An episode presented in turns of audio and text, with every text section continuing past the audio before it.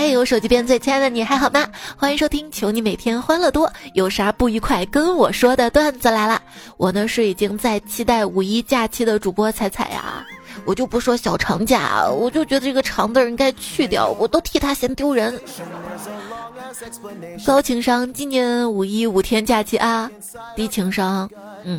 我们弄个调休啊，其实只有一天假，哈哈哈哈。仔细想想，哪里有一天啊？青年节青年还放半天，五一相当于只放了半天啊，半天。调休不带这么玩的吧？要这样的话，把一年里所有的周六周日双休调班，那么是不是可以宣布放假一百多天了啊？一个五一，看看毁了两个周末，今天才是周一。我跟老板说：“你听说了吗？俄罗斯五一连休十天不调休。”老板说：“这就是俄罗斯经济衰败的原因。”我嗯的，没关系，我们可以预备式假期。一般指小长假正式开始前的这一周，虽然没有正式放假，但是心已经开始放飞，从身体到购物车都在为假期做准备。嗯，把摸鱼说成预备式假期。有些人啊，考虑的是五一休息几天的问题；有些人考虑的是五一加班几天的问题。劳动最光荣，五一劳动节不应该劳动吗？怎么心里一直想着放假呢？哎呀，我就想着最近天气好了嘛，应该多出去溜达溜达，踩踩点儿，看看以后老了去哪里挖野菜。想那么多，也许以后老了就被开发了呢。那现在可不可以啊？就能不能二十二岁就退休啊？刚毕业的我心浮气躁，退到六十岁再回来上班。经过岁月的沉淀，我必然成熟稳重，一定能为公司搏一个美好的未来。那退休工资谁发？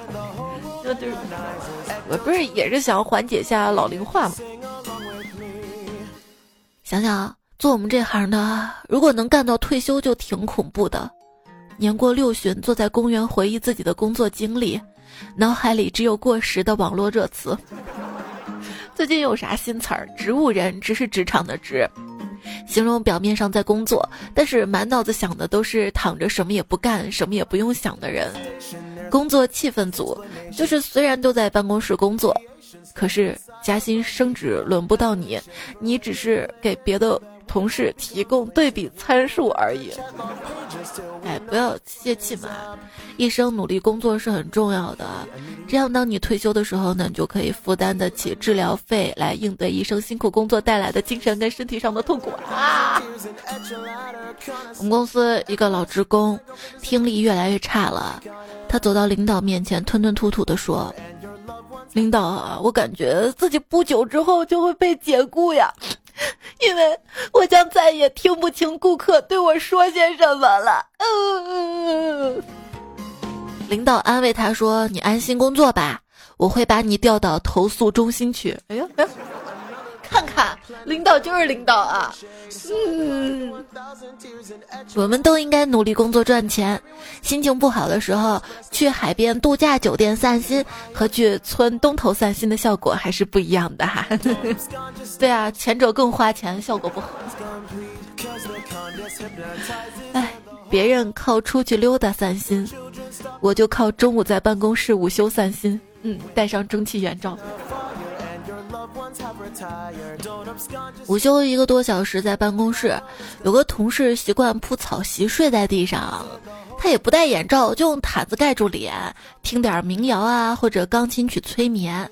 不知道受了什么刺激，最近他改听了佛经，那画面，好吧，特别是点一到，他咵坐起来那一幕特别惊悚。因为我被吓了一跳，他还安慰我，他说。没事儿，别怕，这办公室我开过光的。你你你这行吗？直到有一天我们老板来了，亲自说了一句：“行了，关了吧啊，这个音乐太吵了。”我们老板不喜欢吵。这个开会的时候手机是要静音的嘛？那天开会前啊，老板就交代我们，大家记得把手机调成震动模式。这个时候，有个同事手机突然传来娇滴滴声音。老公，老公，人家想你了嘛？快接电话啦！这样的铃声，吓得这个同事啊，赶紧挂掉。老板忍笑说：“哟吼，你这还有骚动模式。”骚动，可还行。开会的时候嘛，同事把电脑接上投影仪，跟供应商们就是聊啊。口若悬河之际，突然他的微信弹出了他女朋友的信息：“老公，家里没有纸巾了，你从公司拿些。”全场气氛顿时尴尬起来。好好休息真的很重要。就像我今天上班注意力不集中，客户进了办公室，我却指着老板的椅子跟客户介绍：“这是我们胡总。”又指了指胡总，跟客户说：“这边坐。”嗯。有一次客户造访，主管跟客户两个人在办公室谈了好长时间的话。送走客户，主管对我们说：“这个客户真没礼貌，我说了半个多小时的话，他竟然打了二十多次哈欠。”一个男同事小声地说：“老板，他那不是打哈欠，他是想说话插不上嘴。”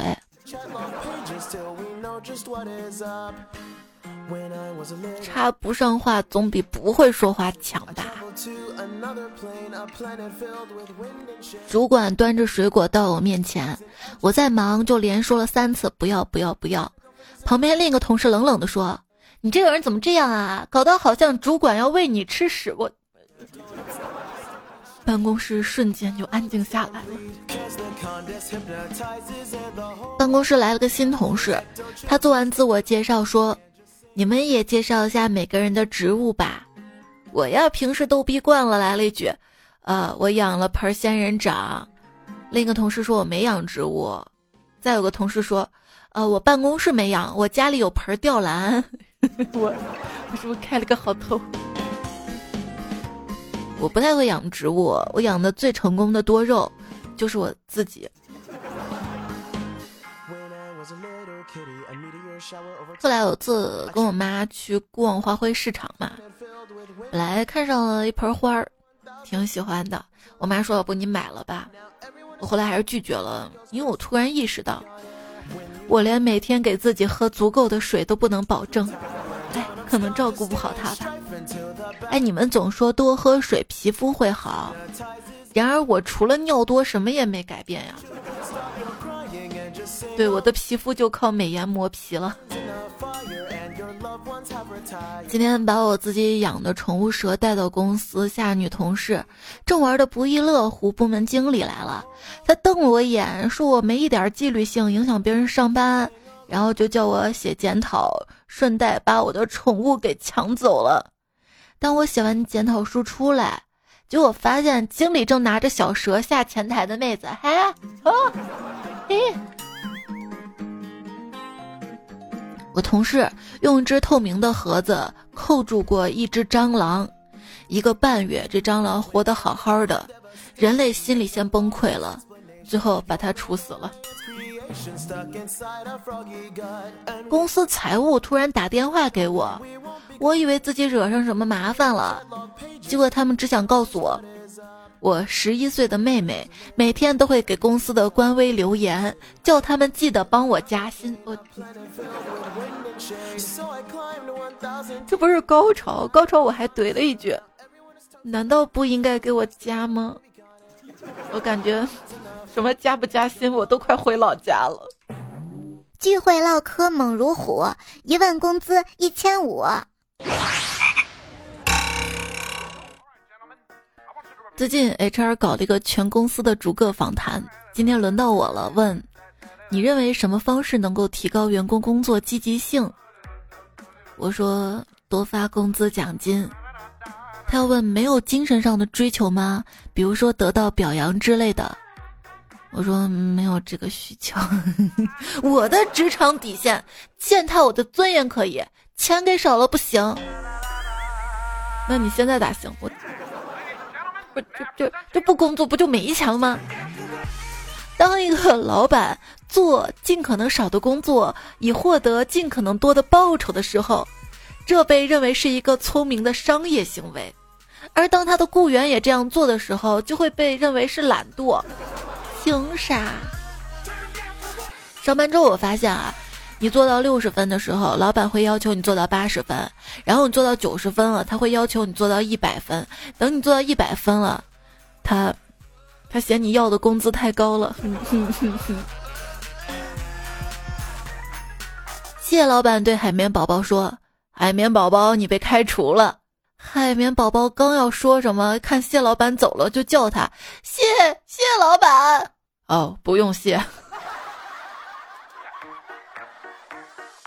今天我提交辞职信了，上面离职原因我写的是个人原因，与公司无关。签字的时候啊，经理跟老板就同时找我谈话嘛，半个小时各种劝啊，希望我留下来。我我说其实我嫌工资低。这时老板悠悠跟经理说：“那你给他批了吧。”待会我还说我是经过好几天的深思熟虑才做的决定。这时老总惊讶看着我说：“就是说这几天的工作你都是在摸鱼喽？”嗯嗯嗯嗯，可以这么说吧。我每次摸鱼的快乐，主要是来自于。反正这点工作一会儿就能完成的迷之自信，结果一直拖，一直拖拖吧。你看，就更新这么晚就是拖延证据是吗？就拖延的小伙伴有没有过这样的体会？每次不管怎么拖，都能在死期最后关头交上自己急速拼凑出来的垃圾产物，这种侥幸让人上瘾。众所周知，我还在写，就是一个字儿没有写的意思。虽然我白天摸鱼，但是我晚上加班呀，这不就是互联网大厂工作状态吗？嗯，假装在大厂，互联网工作大厂不就是早上都在等同事到齐，嗯，所以我在摸鱼。下午开会，晚上啊知道了需求，这天要干什么了，然后真正工作嘛。这种九九六不是真正的九九六，叫摸鱼九九六。如何判断一家公司的真实工作时间？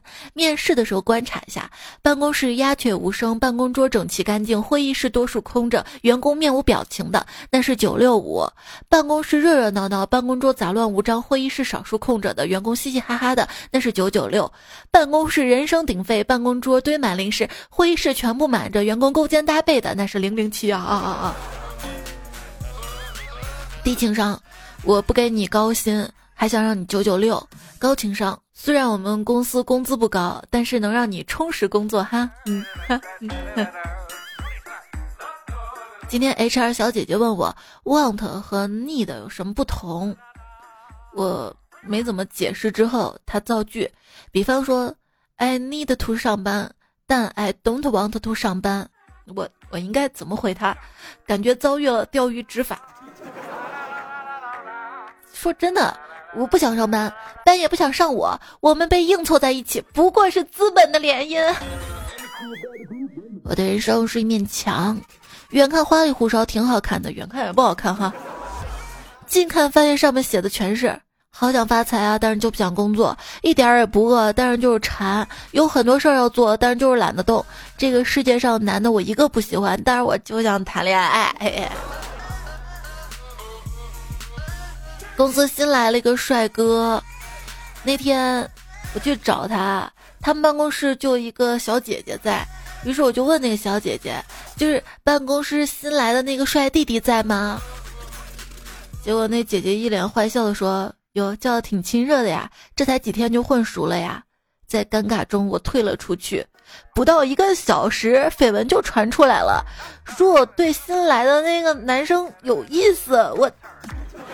我能说我只是忘记他叫什么名字了吗？我后来我们老板都来找我了，笑嘻嘻的还跟我说：“我帮你问过了啊，他没有对象，好好把握。”那那那那，后来我鼓起勇气自己又去问了一下，他说他有对象。这公司我还怎么待呀我？话说，职场里男女之间，表面上玩笑开得越大，实际上可能什么事儿也没有。有时候连句玩笑都不说的男女，说不定背地里已经搞到一块儿了。在公司，如果有人喜欢跟你说别的同事的坏话，你不要觉得他跟你关系很好，他有可能在别人面前也是这么说你的。在你说，哎，我觉得公司有这样的同事实在太讨厌了。同事之间最好的距离就是下班之后不联系。上班，亲爱的，下班你是谁呀？就有一天上班嘛。我发现前面是公司同事，我就故意慢慢走，怕追上他。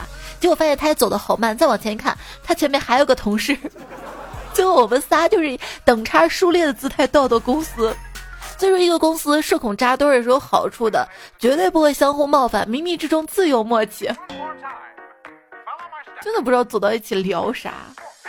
今天心情沉重的一大原因就是下午需要打一个工作电话，社恐。对于说话的恐惧超过让我写两万字，这个真的没办法了，推不掉了。以前跟 P R 对接的时候，偶尔会被问，方便语音说一下吗？我特别想说，不可以，我是哑巴，不能说话的。嗯，不能说呀，一说还要我吗？拳击的时候互相搂在一起，是为了防止对方挥拳。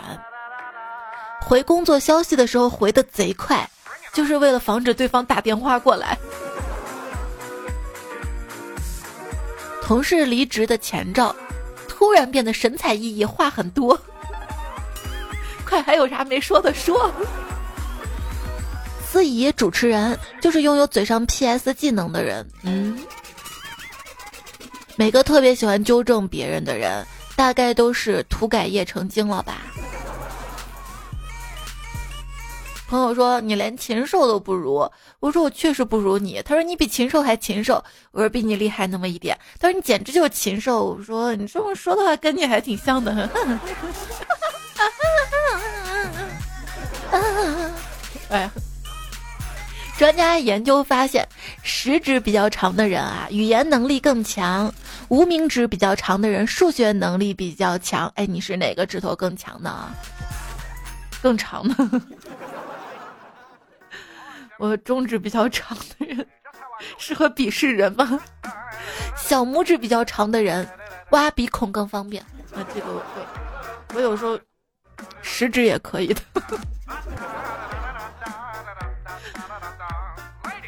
嗯，下公交车不小心撞到一个人，他质问我：“你不会说话吗？”我点点头，避免了一场战争。不会说话的人啊，会经常听到有人跟他说两句话。你不说话，没人把你当哑巴。怎么不说话了？哑巴了？我，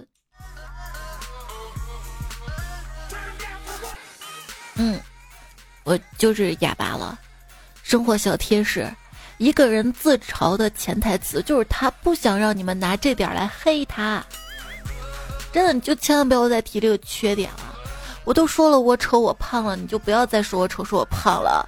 嘿，居然还有人。把照片发过来问是不是我？我不想看，我 我想哭。今天一个同事碰到另一个同事，仔细打量他半天，说：“哎呦，你头发怎么啦？像戴个假发套一样。”那个同事就比较尴尬嘛，看四下无人，就小声的说：“实话跟你说吧，我确实戴了个假发套。”那同事说：“是吗？一点儿也看不出来。”哎哎哎。假。办公室不会说话的还有彩票易，他说办公室阴盛阳衰，一般我都不吱声。今天说了四个字却被 KO 了。当时几个女同事聊天，其中一个说她怀孕了，我就来了一句哪天的事儿。还有朋友说，我刚到一家新公司上班，办公室居然百分之九十是女生，我正窃喜。老板娘跟我说：“小张啊，兔子不吃窝边草哈。”我想都没想的跟他说。有草何必满山跑啊！老板娘当时表情。还有夜风微凉，他说今天公司嘛，一个女同事化了个烟熏妆让我评论，我说像贞子，妹子问我贞子是谁呀？我说日本电影里面的，结果妹子脸一红，呸，你个臭流氓！啊，我好委屈，你一点都不委屈好吧？你就不应该说人家妹子像贞子好吧？你就说好看就行了，只要妹子让你评价长相啊、衣服呀。统一好看，而且直接说好看吧，有点太敷衍了，还应该说具体，比如说这个颜色好看啊，这个款式新颖啊，这个怎么怎么样，知道吧？你得还得想个具体的词儿。今天老板又夸我了，他说你真牛，下午两点才来公司。感谢聆听，现在收听到节目的是段子来啦。你可以在喜马拉雅 APP 上搜索“段子来了”，找到这个专辑订阅。另外关注我一下，我的微信公众号是彩彩，微信搜“彩彩才是采访彩”就可以找到我了。微信公众号发消息对话框输入二一零四二六，可以查看到这期节目文字版。输入晚安，每天晚上还可以听到晚安语音。晚安语音当中呢，经常教大家如何撩妹啊，一些土土的情话。接下来再来教大家掌握一下字句，你也可以成为聊天高手。嗯，要记笔记哈。是吗？真的假的？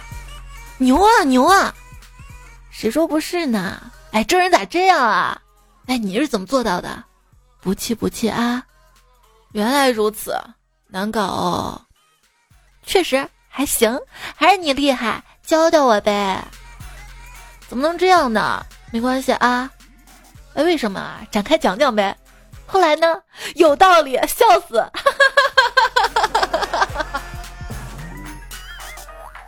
建议大家在糊弄别人哈哈哈哈的时候，多在哈哈中间夹杂一些错别字，比如说哈哈哈哈哈哈哈，好好好好好卡啊哈哈啊啊啊哈哈哈。就会给对方一种你已经笑得手忙脚乱的感觉，不应该是很敷衍吗？都不看有错别字吗？越来越看不懂现在的人了。你觉得好笑，你发 x s w l 笑死我了的缩写，这个这几个字母还行。你发 h h x，我觉得也还能接受，好好笑，对吧？你发个 G G L，谁能想再说 Good Good Love？我看谁在留言区里这么说过，又让我看不懂了。有本事你再发明点新的呀！在日常生活当中用“您好”“谢谢”“对不起”是十分必要的。例如，“您好，有没有长眼啊？会不会说对不起啊？我可谢谢您全家了。”不光有说一些词，语气也挺重要的吧？哎哎哎，就是有人说我朋克，朋克到底啥意思啊？人家不好直接说你傻叉。穿西装的人看上去很成功，直到你意识到他们是在为那些穿睡衣的人打工。主动吃苦，很多人做不来，被迫吃苦。大家都坚持的很好的哈，哎，累就是惨，解释再多也没用。你可以说累已经比很多境遇好很多了，很对。但是跟不累比起来，他就是惨。就快谈绩效了，如果现场被领导骂，我就低头十指互相嘟囔，小声说：“人家只是一个笨笨的小仙女呀。”也很想跟别的宝贝那样业绩冲冲冲的，可是怎么样都做不到啊！嘤，幸好遇到大姐姐你这样神仙的领导，不管我这个小笨蛋错错几次，都还是不要让我难过。呜啊，对不起啊，宝贝姐姐，这次又让你头痛痛了。以后你还会守护我吗？会的，宝。这个也是看脸的吧？好看那是撒娇，不好看就是恶心了吧？我要悄悄努力，然后惊艳所有人。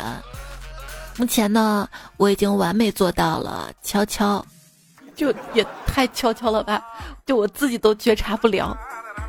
终于接受了自己是一个普通人的事实，这是成熟了还是向社会低头了？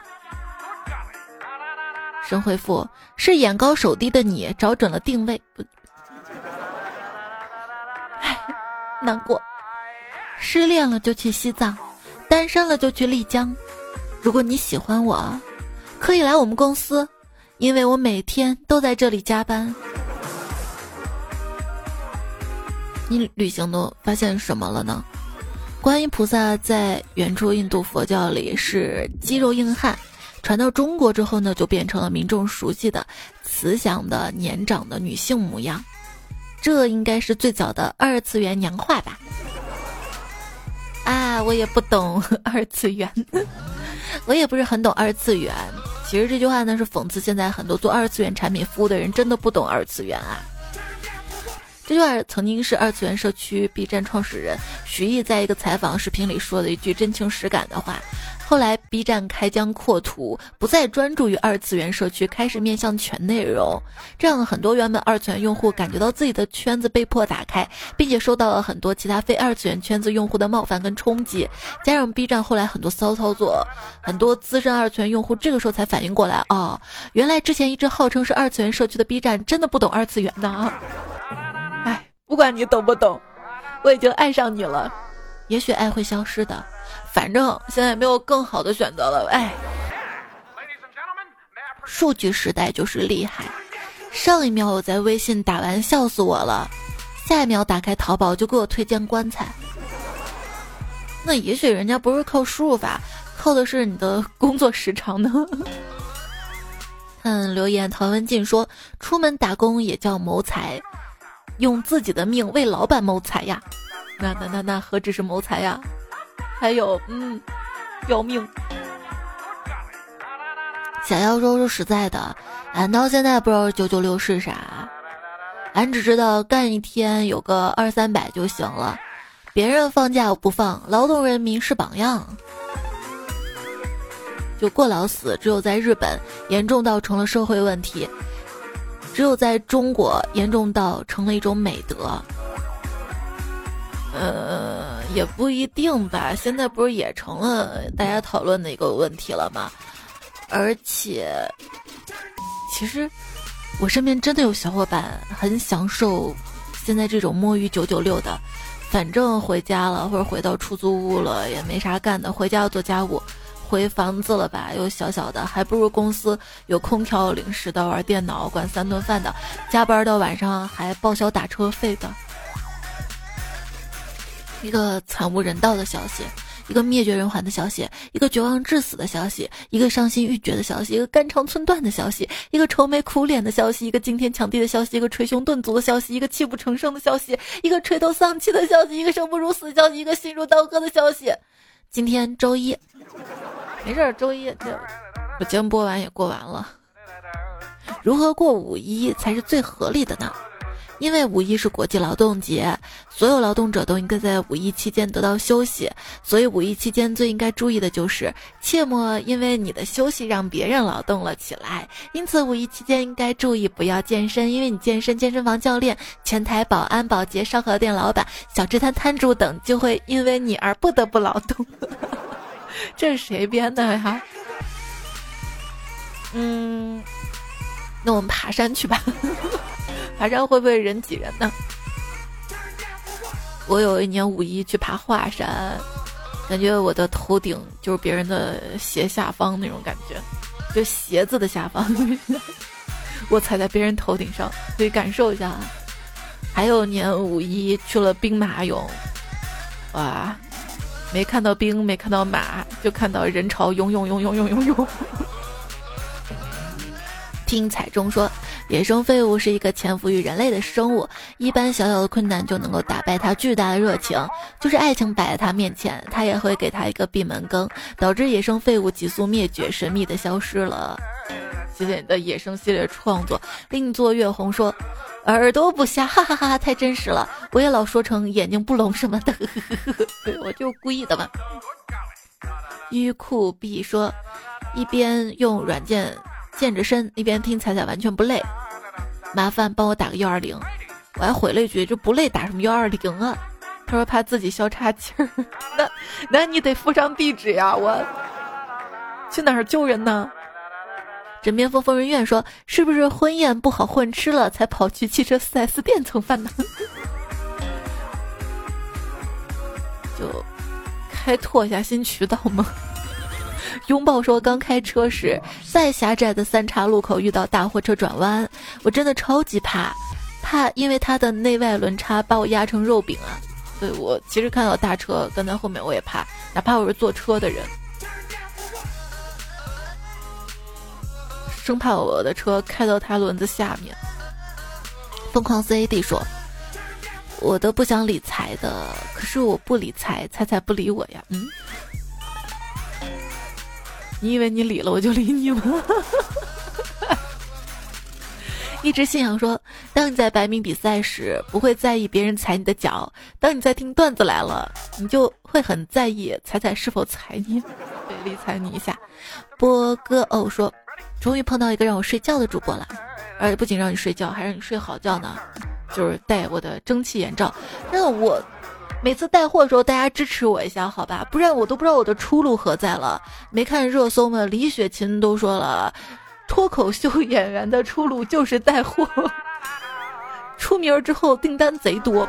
我现在订单不多，说明我还没出名儿。不多有好处，就是我可以慢慢筛选。就你看我每次给大家带的货，是不是都价格十分实惠？这次定制眼罩也是嘛，因为我找的是暖友那个厂家，特别靠谱。什么视明啊，什么白药啊，他们那个蒸汽眼罩都都是同一厂家，但是你看他们的价格很贵，一样的质量，这边还有我独家图案，就是真的，这彩彩定制版彩票不支持谁支持啊？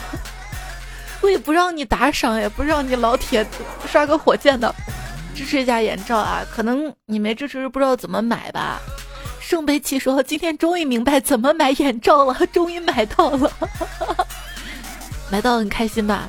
嗯，我也开心啊，所以我觉得还是要多做几篇广告的。不过我们彩票特别好，君越君熙说，昨晚给他发信息不回，打电话不接，等到凌晨两点，他发了句在忙，我瞬间就懂了，这么晚了还在工作，真的是有上进心的女孩。立马下单给他买了可以缓解疲劳和好睡眠的彩彩蒸汽眼罩，漫漫长夜辛苦了我的宝。喵喵咪露说：“看了彩彩的眼罩视频，如果彩有一天喜欢女生，告诉我，我立马甩我男票来追你。没事儿没事儿，一夫一妻制，可以一夫再来个妻。”风不快说：“男人都喜欢甜美的妹子，那么妹子们，你们想变甜吗？偷偷告诉你们，只要你们在出去撩汉约会前喝一大杯菠萝汁，这样你们就会变得更加香甜可口，香甜可口，呵呵，哎。”你是在推销菠萝吗？这样人家会说你闲得慌，因为盐水泡过菠萝哟。软毛布丁说晚安啊，大家有觉我不睡，我就是玩儿嘿嘿。还记得有一次，我妈要开车带我出去玩儿我还没有上车，我妈就开走了。我到现在都记得，我跑了半条街呀。要不我就不跑，我就溜达着，我就是玩儿。我再次说，咱也这期节目总结就是世界上的幸福都是一样的，而不幸的人各有各的不幸。说说你的不幸，让大家笑一下，哈哈哈哈。就是还看到很多朋友在，我不是亲生的那期节目下面留言嘛，留了很多啊，我就存起来了。下一次，比如说母亲节啊，比如说就是吐槽妈妈的时候，我们还可以继续讲，好吧？谢谢大家的支持啦！啊，都看到，都看到了，全部刷了一遍，挨个的，我保证。忘了自己的颜色，说这期节目让我想到了网上那张图：下雨天，妈妈打个伞抱个孩子，但孩子头在伞的外面，那表情。对，那个我的公众号囧图经常会发这一类的图。心猿意马活的潇洒若彩姐啊。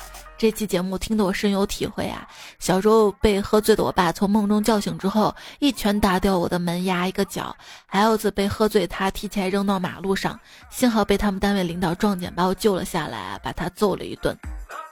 六米说，小时候被打了把我丢门外，我就大声哭，对门的阿姨啊、邻居姐姐就听到了，带我出去到他们家给我玩起了小霸王，所以我经常隐有些期盼被赶出去呢。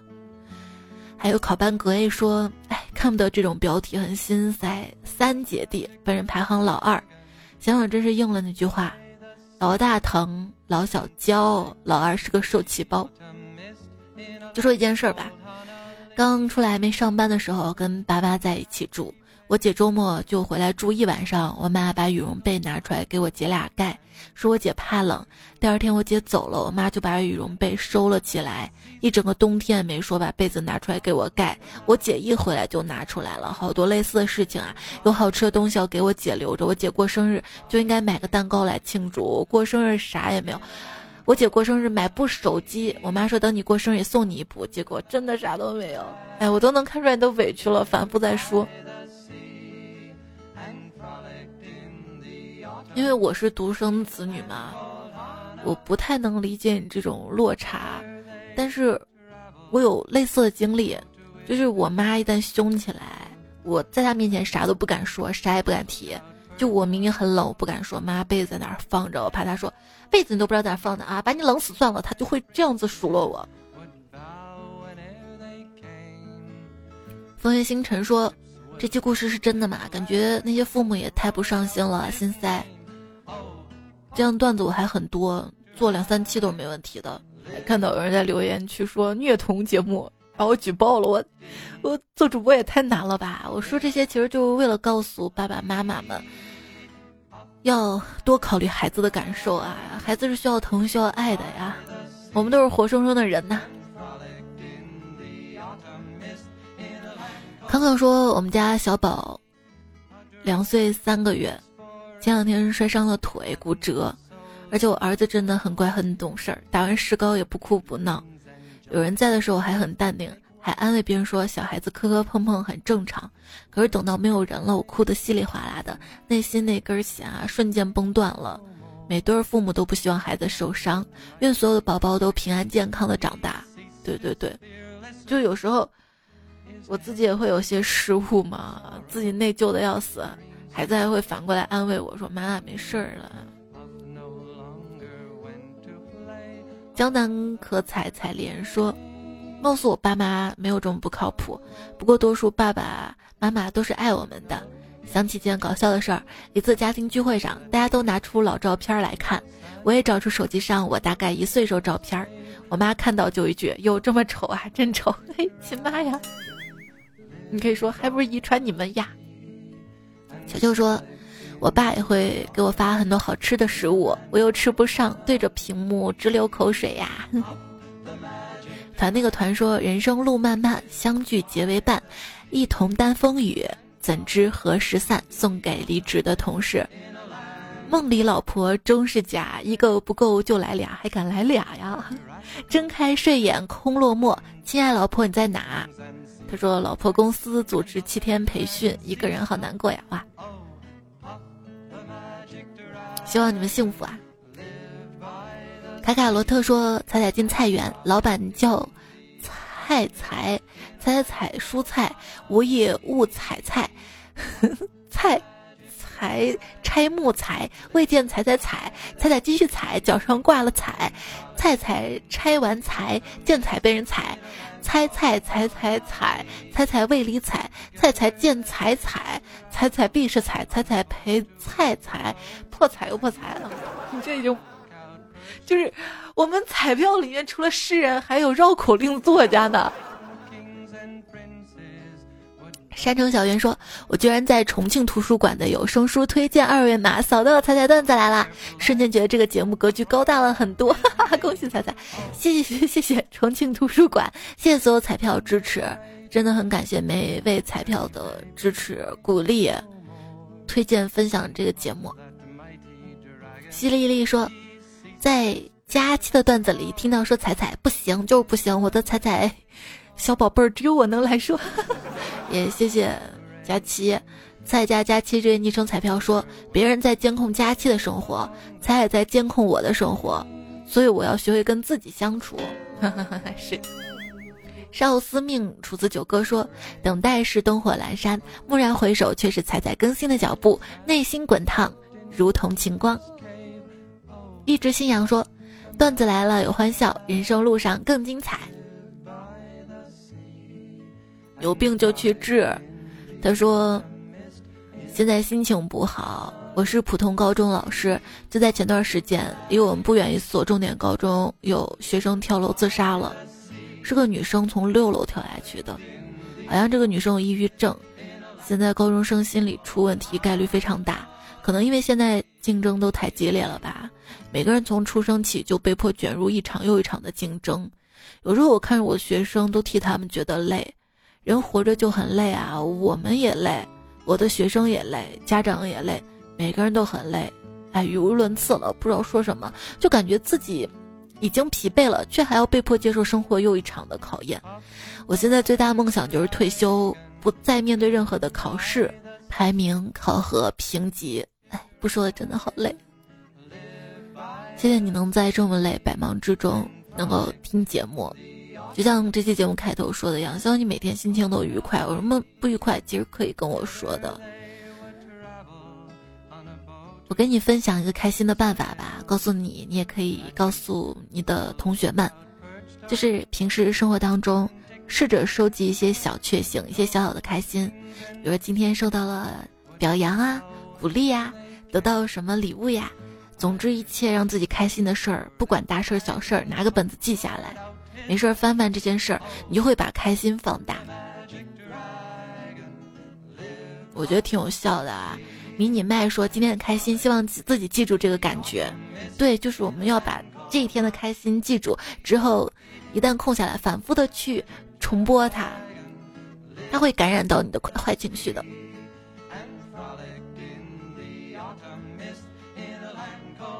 单身狗不为奴，最后用他的段子来结束节目。他说：“希望你不再纠结那些已经发生的、无法改变的尘破事上，更不要内耗，把时间精力专注于自己的目标上面。将军赶路，不追小兔。”我是觉得。也没必要把自己的人生活得那么赶，不管在人生哪个道路上，记住开心快乐是最最重要的。要学会爱自己，爱自己的一个方式就是讨好自己，让自己快乐嘛。也谢谢留言区满堂彩，谢谢你的鼓励，柔柔细雨独占心房。万段斩情丝听了四年啦，一只小熊维尼从高中听到大二，彩彩阿姨的小老公。零五年开始听的，谢谢你。还有茉莉雨呢，他说每次都要来主页看我更新了没有。还有我就是你的小猴子呀，绘制未来文化传媒九二星夜路人甲天下，麻烦你开心。也谢谢仓记彩彩很像迷你彩你们的投稿，虽然没有播哈。上期沙发风不快，兔子不知草吃枪药，轮回七弹幕，枕边风疯人院。这期作者猜猜僵尸粉大头跟他朋友们，办公室冲浪男孩谢剑锋善财神风不快大牛后场女工小王徐曼喵，同事回收站尹教授刘有余有资酱面曹玉史提子飞鱼马姑里刘大脸，还有马萨卡两色粉嘎快点吴彦祖。好啦，今天节目就这样啦，下期节目是二十八号晚上哈。这节目都已经录好了，有赞助大家支持，也有给大家准备福利，所以记得第一时间来收听啦。哎，我好像最后也没有说眼罩怎么买是吧？眼罩在我喜马拉雅播放页面看到购物车了没有？然后点进去，或者到喜马的主页，在在店铺里面找到在定制版的眼罩，或者在我的微信公众号对话框输入眼罩，菜单栏也有眼罩。谢谢你的支持，不买也行，点个赞再走啊！晚安，好梦哟。